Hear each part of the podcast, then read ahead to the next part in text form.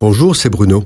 Merci d'écouter ce podcast. N'oubliez pas de vous abonner et d'activer les notifications afin d'être averti chaque semaine des prochaines sorties. Dans les derniers temps, la Bible dit que les hommes seront égoïstes, amis de l'argent, fanfarons, blasphémateurs, rebelles, ingrats, irréligieux, insensibles, déloyaux, calomniateurs, cruels, traîtres, emportés, enflés d'orgueil, aimant le plaisir plus que Dieu ayant l'apparence de la piété. Quel tableau Vous pourriez dire que finalement, de tout temps, les hommes ont été comme cela. Il n'y a rien de nouveau sous le soleil. Et ce qui se passait du temps des barbares n'est pas mieux qu'aujourd'hui. C'est justement là le problème. À part les progrès de la science et de la technologie, qu'est-ce qui a changé? L'homme a-t-il évolué? Le cœur de l'homme est-il meilleur? Est-il plus heureux? Sûrement pas. Nous n'avons humainement que bien peu progressé et en plus, nous avons largement entamé le capital terrestre que Dieu nous a confié. De fait, à cause des progrès de la technologie et de l'avidité des hommes, nous détruisons la Terre. Des dizaines d'espèces animales et végétales disparaissent tous les ans, tout est pollué. Et la mortalité par acte de violence est la première cause de décès sur l'ensemble de l'humanité c'est encore pire que cela.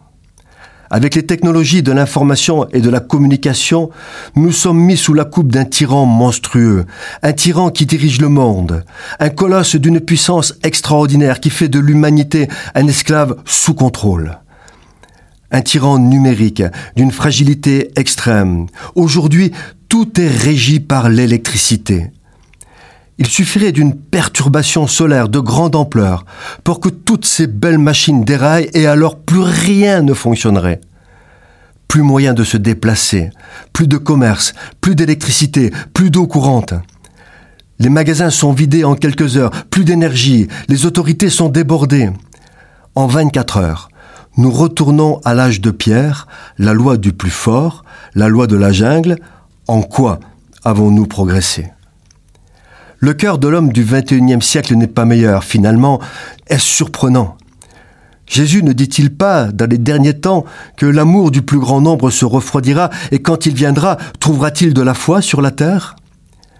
La Bible nous dit encore que les hommes auront l'apparence de la piété, mais renieront ce qui en fait la force, l'apparence de la piété, la religiosité faire semblant de croire, de prier, faire semblant de consacrer sa vie à Jésus et en fait n'en donner qu'une toute petite partie, celle qui coûte le moins.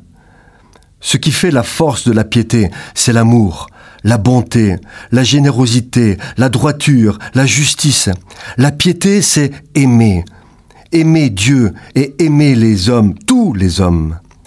La piété est don de soi, non par soumission, mais par vénération de Dieu.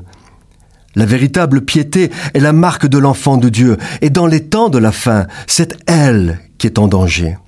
L'ennemi, le diable, vient comme un fleuve, emportant le monde dans le chaos. Qu'au travers de la méditation de la Bible et la communion fraternelle, Dieu nous aide à veiller sur notre piété. Cette chronique a été produite par Bruno Oldani et Jacques Cudeville.